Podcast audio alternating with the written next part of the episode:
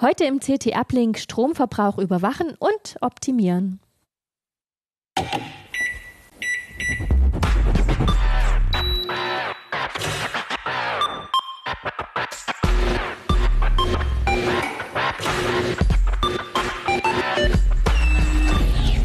CT Uplink. Hallo und herzlich willkommen beim CT Uplink. Heute sprechen wir über das Thema Stromverbrauch und wie man Stromverbraucher und Stromschlucker aufspürt und wie man seinen Stromverbrauch optimieren kann. Mit mir im Studio ist mein fantastischer Kollege Ernst Ahlers, der in der aktuellen CT-Ausgabe 17 ähm, auch ähm, Energiekostenmessgeräte getestet hat. Ernst, würdest du dich kurz vorstellen, bitte? Hallo, ich bin Ernst Allers, in der CT-Redaktion tätig für Netzwerktechnik im weitesten Sinn und ein bisschen hinten dran hängt auch noch Stromversorgung als Thema. Und da, bevor wir gleich einsteigen, kommt jetzt noch einmal Werbung. Vielen Dank an den Sponsor dieses Podcasts, CyberGhost VPN. Falls ihr denkt, ihr habt alles bei Netflix gesehen, es ist klar, ihr braucht CyberGhost VPN. Das ist ein weltweit führender VPN-Anbieter mit 38 Millionen Nutzern. Damit könnt ihr eure IP-Adresse im Internet verbergen und mit einer IP aus den Vereinigten Staaten oder Österreich online surfen. Damit bekommt ihr auch uneingeschränkten Zugang zu viel mehr Content auf Netflix US, Hulu, ORF und viele andere. So, jetzt geht's los mit unserem Thema Stromverbrauch optimieren und äh, überwachen und optimieren. Ähm, Ernst, sag doch mal, wie sieht's da gerade am Strommarkt aus? Wie entwickeln sich gerade die Strompreise? Anders als die Aktienkurse. Die gehen hm. nach oben, die Strompreise, nicht die Aktien. und äh, was früher mal so 25 Cent pro Kilowattstunde waren, sind mittlerweile für Neukunden 40, 50, manchmal mehr. Und äh, wir hatten vor zwei Wochen einen Spitzenreiter, den ein Kollege ausgegraben hatte. Die Firma wollte von Neukunden über ein Euro pro Kilowattstunde. Da kommt man dann schon ins Grübeln. Genau. Das heißt, Stromsparen lohnt sich auch ohne Ende. Und es hat sich eigentlich schon immer gelohnt, aber es wird sich immer mehr lohnen. Ähm, das Erste, was man machen kann, um seinen ähm, Energieverbrauch so ein bisschen zu, zu überwachen und zu optimieren, ist ja erstmal die großen Verbraucher zu identifizieren. Was hat man denn da so im Haushalt an unterschiedlichen Verbrauchern rumstehen? Ja, was richtig Leistung zieht, wenn es in Betrieb ist, sind natürlich alle Geräte, die Elektrowärme machen oder Wärme für ihre Dienstleistungen nutzen, wie zum Beispiel Geschirrspüler, Waschmaschine, Trockner. Ähm, da hat man aber auch direkt etwas davon, wenn die Leistung eingesetzt wird. Ähm, solche Großgeräte auszutauschen, ist nicht immer sinnvoll, vor allem wenn sie noch relativ neu sind. Wenn man dann tatsächlich mal neu kaufen muss, weil das alte Gerät sich nicht mehr reparieren lässt, dann guckt man natürlich drauf, dass es eine möglichst günstige Einstufung beim Energielabel hat. Alles in Richtung A, eher nicht in die andere Richtung. Ähm, es gibt natürlich auch Geräte, die relativ selten laufen, wie zum Beispiel ein Haartrockner, Vulgo Föhn. Ähm, der zieht dann, wenn er in Betrieb ist, mal ein Kilowatt oder auch zwei, aber das tut er vielleicht mal eine Viertelstunde. Und das, naja, Einmal am Tag wäre schon viel. Also ich benutze gar keinen, bei meinen kurzen Haaren kein Wunder. Ähm, da muss man natürlich gucken, da lässt sich viel sparen, wenn er Dauer laufen würde. Tut er aber nicht. Also auch da, wenn er kaputt ist, gucken, ob man einen äh, energetisch günstigen findet und einfach weitermachen. Was so mehr bringen könnte, sind die kleinen Verbraucher, die so unauffällig in der Steckdose sitzen und äh, auch wenn gar nichts angeschlossen ist oder wenn das Gerät im Standby ist, ein bisschen Leistung verzocken. Das merkt man aber daran, so wie bei richtig alten Steckernetzteilen. Das Ding ist schwer, mhm. das hat noch ein Travo. Das zieht dann mal eben so 1,5 Watt, selbst wenn nichts dran ist. Und das wird dann auch warm. Das wird warm, das merkt man. Ne? Und quasi mit Handauflegen kann man es identifizieren, den Strom. Man kann die manchmal mit Handauflegen finden. Ne? Das sind natürlich so alte Schätzchen. Das Ding hier hat vielleicht so 20 Jahre auf dem Buckel. Wo hat denn dieses Netzteil, was du jetzt ähm, in der Hand hast, wo hat das denn dran gehangen? Das ist ja ein riesen, das, riesiger Klotz. Ja, ja, das hat mal einen Gigabit Ethernet-Switch versorgt. Aber das Gerät ist auch schon nicht mehr auf dem Markt. Es gibt Nachfolger und die haben dann natürlich auch modernere Netzteile. Da braucht man eigentlich nicht weiter nachzugucken. Dieser Switch im Heimnetz ist natürlich auch immer in Betrieb. Und das heißt, das Netzteil tut, was es soll. Es liefert Energie oder Leistung und der Switch arbeitet. Ähm, wenn man aber so einen alten Switch hat, wo noch so ein Klötzchen dran hängt, den kann man dann vielleicht auch immer mal erneuern. Also okay. Also nicht nur äh, das Klötzchen, sondern den Switch, das so ein modernes Klötzchen dabei hat. Sehr gut. Aber ähm, das sind ja jetzt, äh, es sind ja auch normalere Haushaltsgeräte, äh, beispielsweise, wie sieht es mit Radios und solchen Sachen aus? Da muss man gucken. Also alte Geräte können auch, wie dieses Klötzchen da, einen relativ hohen Standby-Bedarf haben. Ich habe im Bastelkeller noch eine alte Kompakt-Stereoanlage von JVC, die ist so aus Anfang des Jahrtausends. Und da habe ich mal wieder gemessen, die zieht, wenn sie einfach nur im Standby ist, geschlagene 10 Watt. Das sind bei 40 Cent pro Kilowattstunde im Jahr, jetzt muss ich kurz rechnen, mal dreieinhalb, 35 Euro. Mhm. Für nichts und wieder nichts. Und da kann man natürlich ganz wunderbar so einen kleinen Zwischenstecker nehmen, dazwischen setzen und wenn man die Stereoanlage nicht braucht, aus und es ist Ruhe. Hat natürlich einen gewissen Komfortverlust. Dieses Gerät, was ich habe, vergisst dann seine Senderspeicher. Aber da ich es eh nur als Verstärker für den PC benutze, ist das auch egal. Richtig, das hat Nachteile, ja. Ähm, jetzt haben wir diese verschiedenen Verbraucherklassen so ein bisschen durchleuchtet. Du hast ja für die Ausgabe 17 der CT hast du diese Energiekostenmessgeräte ähm, getestet. Wann würde man, wann kommen die jetzt ins Spiel, wenn man seinen Energieverbrauch so ein bisschen in den Griff bekommen will? Also A natürlich, wenn man es wie wir immer genau wissen will. Und B, wenn man so Verbraucher wie zum Beispiel einen Kühlschrank hat, der die meiste Zeit ja nicht arbeitet, aber wenn dann die Temperatur im Kühlfach mal zu hoch wird, muss das Ding seine Kühlmittelpumpe anwerfen, also den Kühlmittelkompressor. Und dann zieht das schlagartig mal ein bisschen mehr Leistung. So ein guter Kühlschrank, der hat, wenn er ruhig ist, nicht mal ein Watt Leistungsaufnahme. Und dann hängt es davon ab, wie häufig die Pumpe angeht. Und sowas kann man natürlich mit diesen Geräten, ich nehme mal so eins, rausfinden. Das setzt man zwischen Steckdose in der Wand und zwischen Verbraucher. Und das misst dann fortlaufend, wie viel Leistung durchgeht. Über die Zeit wird daraus die Energie. Und das heißt also, das saldiert. Wenn, die, wenn der, der Kühlschrank ruhig ist, sieht man hier vielleicht eine Momentanleistung von 0 Watt, 1 Watt, vielleicht mal ein halbes Watt. Ähm, besonders Smart-Kühlschränke ziehen dann auch schon mal zwei, drei. Ne? Muss man überlegen, ob man das braucht. Und wenn die Pumpe angeht, dann sind nochmal 50, 60, 70 Watt. Dann ist aber eben entscheidend, wie häufig geht der Kompressor an und wie lange läuft er dann. Das kann man natürlich alles beeinflussen. Je niedriger die Solltemperatur im Kühlschrank ist, desto häufiger muss er kühlen, desto mehr Energie rein. Je häufiger man aufmacht, desto mehr muss er weiter runterkühlen. Also es ist ein bisschen vom eigenen Verhalten auch abhängig. Aber damit kann man eben über die Zeit also so eine Messperiode von, sagen wir mal, zwei Wochen rausfinden, wie viel Energie ist durchgegangen und weiß dann, wie viel Leistung das Ding im Schnitt zieht. Okay, und dann, äh, was äh, fange ich dann mit diesen Informationen im Prinzip an? Ich kann mein Verhalten anpassen. Mhm. Ich kann ähm, aber auch sagen, okay, ich tausche das Gerät aus. Du kannst vorerst mal gucken, was bringt die Verhaltensänderung, wenn du jetzt den Kühlschrank zum Beispiel von 5 Grad, also stark kühlen, auf 7 oder 8 hochstellst Gut, bei 7, 8 Grad halten die Lebensmittel natürlich vielleicht ein bisschen weniger lang, aber dann sind sie hoffentlich eh schon aufgegessen. Ähm, dann kannst du sehen, was bringt mir das effektiv? Wie viel spart das?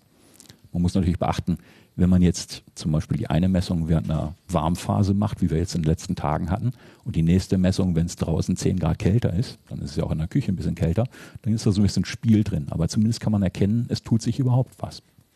Und ähm, wie zuverlässig sind tatsächlich diese ähm, Geräte, diese Energiemess, äh, diese Energiekostenmessgeräte? Wie, also, wenn ich, was, was, wie, wie, wie, wo liegen die preislich mhm. und wie zuverlässig sind die? Also es gab Überraschungen. Wir hatten da so ein, zwei Geräte dabei, dieses hier zum Beispiel und dieses.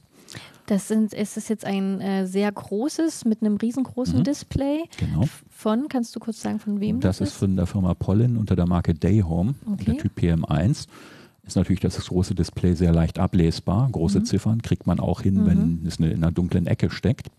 Äh, wenn es wirklich dunkel ist, kann man auch eine Taschenlampe mitnehmen oder nimmt das Smartphone als Lampe. Und daneben ist ein deutlich kleineres äh, von der Firma Trotec, WX09.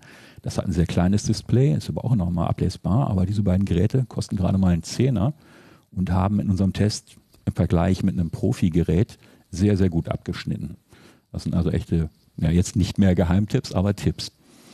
Und äh, es gibt natürlich andere, die dann etwas weiter daneben liegen, wenn man das mit einem Profigerät vergleicht. Ähm, aber auch da sind wir auf keine gestoßen, wo man sagen müsste, Finger weg. Und ähm, wie viele Geräte hattet ihr denn überhaupt im Test? Insgesamt waren es zehn Stück und das geht so von 10 Euro bis äh, 50 Euro ungefähr. Wir hatten jetzt gerade diese die 10-Euro-Geräte. Ähm, mhm. Wie sieht es denn dann, was, was können denn, denn die 50-Euro-Geräte denn noch dann ja. mehr? Das 50-Euro-Gerät ist dieses kleine Teil, was man zusammen mit einer Fritzbox benutzen kann. Eigentlich ist es eine Schaltsteckdose, sie hat aber zusätzlich diese Energiemessfunktion, die man dann auch in der Fritzbox oder mit der App äh, aufrufen kann und kann dann auch direkt sehen, was zieht der angeschlossene Verbraucher gerade. Und auch die Fritzbox saldiert dann über die Zeit, sodass man sieht, was läuft an Energiekosten auf. Das ist natürlich dann deutlich mehr Komfort, wenn man diese Schaltfunktion braucht. Und über die App ablesen ist natürlich auch immer bequemer, wenn man irgendwo im Haus ist, statt sich äh, mit einer Taschenlampe zu dem mhm. Gerät runterbeugen zu müssen. Gibt es da noch ein vergleichbares Gerät, ähm, was ihr getestet habt? Ja, es wäre hier eins äh, von der Firma Konrad. Das ist allerdings nicht äh, an den Router koppelbar, sondern per Bluetooth direkt mit dem Smartphone abfragbar. Hat auch diese Energiemessfunktion und das fällt dadurch auf, dass es wirklich sehr kompakt ist. Ähm, hat auch einen sehr schönen Aufbau innen. Äh, das haben die geschickt zusammengebaut und das ist mit knapp 30 Euro auch noch erschwinglich. Wie meinst du, hat einen sehr schönen Aufbau innen? Die haben da ganz raffiniert so der, das Schaltelement, äh, das Relais innen drin hier zwischen versteckt. Also da hat jemand wirklich über den Aufbau nachgedacht und hat das auch gut umgesetzt. Ah ja, sehr gut. Und die Messwerte stimmen auch. das ist das Wichtigste. Ähm, wenn wir jetzt ähm, drauf schauen, wir haben jetzt diese Energiekostenmessgeräte. Die verbrauchen ja aber auch selber Energie. Ja. Wie fällt denn das zu Bur? Wie schlägt sich denn das, das nieder? Kann man bei diesen äh, einfachen Geräten, die nur die Messfunktion haben, wirklich unter den Tisch fallen lassen. Die waren alle so zwischen 0,3 und 0,5 Watt. Ähm, das sind, wenn man sie dauernd drinstecken lässt, im Höchstfall knapp 2 Euro bei den heutigen Strompreisen im Jahr. Ähm, aber eigentlich braucht man das auch gar nicht. Man macht mal so ein, zwei Messkampagnen, dann weiß man Bescheid und dann kann man das eigentlich wieder in den Schrank legen. Ähm, bei den anderen, die den du, Komfort mitbringen. Du sagtest jetzt, äh, macht, man macht mal ein, zwei mhm. Messkampagnen. Mhm. Wie meinst du das? Das meine ich, man steckt rein, guckt, was der Verbraucher macht, versucht zu optimieren, das eigene mhm. Verhalten oder die Einstellungen. Und dann sieht man den Effekt. Hat sich was verbessert? Wenn ja, dann ist alles gut, dann kann man das Ding ja auch wieder rausnehmen. Mhm. Was wäre denn, wie, wie lang wäre denn so ein Messzeitraum? Also, also beim Kühlschrank sage ich so beispielsweise mhm. zwei Wochen. Mhm. Ja, dann weiß man ungefähr, was ist in dieser Zeit vorgegangen. Dann ändert man die Kühlstärke und guckt, wie entwickelt sich das. Für unsere ähm, Zuhörer ist ja sicherlich auch sehr interessant, wie es da mit Computern aussieht. Ähm, wie würdest ja. du da, wie würdest du da an der Stelle vorgehen mit solchen? Genauso. Beim Computer kann man natürlich immer mal gucken, was bringt es, wenn ich zum Beispiel die ständig dranhängende USB-Festplatte abziehe. Ne? Oder ähm, wenn ich an den Einstellungen im Betriebssystem, die in Richtung Energiesparen gehen, etwas drehe, ähm, wie entwickelt sich da die Leistungsaufnahme am Stromnetz. Aber auch das macht man einmal, dann weiß man ja, wie diese Maßnahmen wirken und dann kann man auch das Messgerät wieder rausziehen.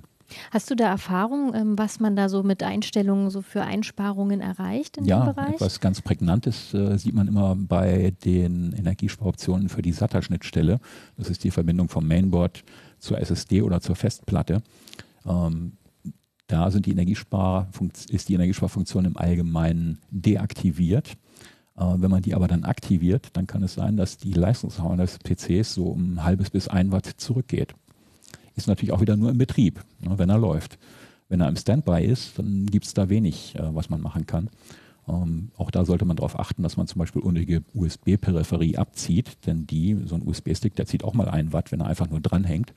Ähm, wenn dann der PC im Standby ist, also Spend to RAM, äh, ACPI S3 ist das, glaube ich, mhm. ähm, dann zieht das ganze Gerät vielleicht so zwei, drei Watt, aber wacht auch sehr schnell wieder auf. Wenn man das noch vermeiden will, zum Beispiel über Nacht, wenn man das Gerät länger nicht braucht, fährt man ihn ganz runter und dann fällt die Leistungsaufnahme so weit, dass man darüber wirklich nicht mehr nachdenken muss. Hast du auch Erfahrung mit Unterhaltungselektronik ähm, beim Fernseher? Also keine aktuellen Messwerte, mhm. aber das liegt auch aufgrund einer EU-Richtlinie bei einigermaßen modernen Geräten alles so im Bereich 1 bis 2 Watt. Äh, das kann man natürlich auch noch optimieren, aber da geht natürlich auch ein großer Komfortverlust mit. Ne?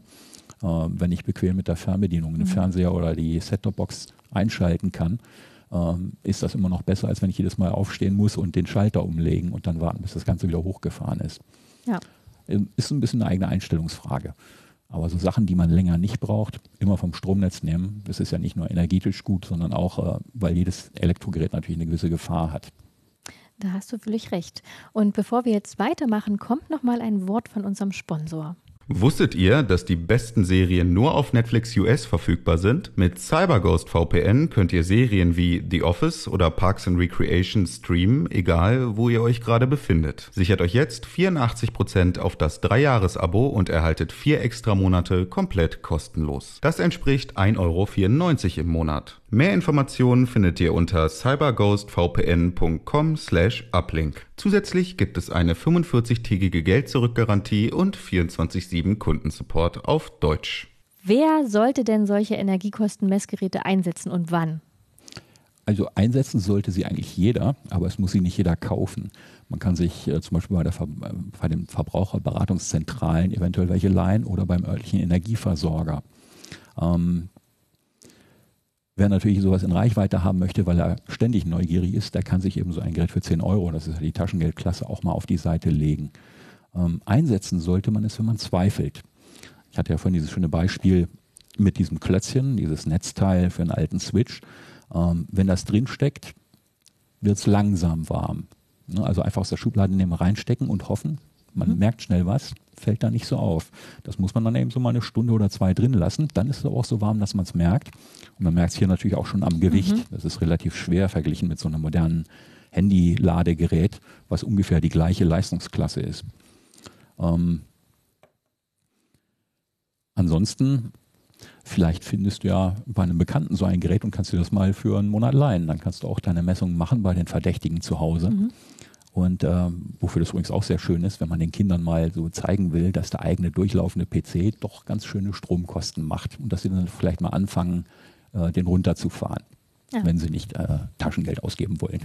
Ja, sehr gut. Ähm, also ich finde diese Energiekostenmessgeräte tatsächlich sehr praktisch. Ich frage mich aber, ob es noch praktischer geht, weil jetzt muss man ja quasi an jedes Gerät äh, dieses, diese, dieses Extrateil dranhängen, im Zweifelsfall ähm, und es über eine Woche oder zwei ähm, äh, sein, sein Verhalten quasi auslesen und, und überwachen. Ähm, würde das auch ein bisschen eleganter gehen, beispielsweise mit Hilfe von Smart Metern? Im Prinzip ja, aber da kommt ein großes Aber dazu. Das Smart Meter sitzt ja an der zentralen Stelle, nämlich da, wo die Energie in die Wohnung, ins Haus kommt. Und es erfasst natürlich alle Verbraucher. Da sind dann alle dabei, die durchlaufen. Zum Beispiel eine Umweltpumpe für die Heizung, die immer so mit 30, 40 Watt dabei ist. Vielleicht gibt es modernere, die auch nur 20 brauchen. Ähm, alle durchlaufenden Geräte.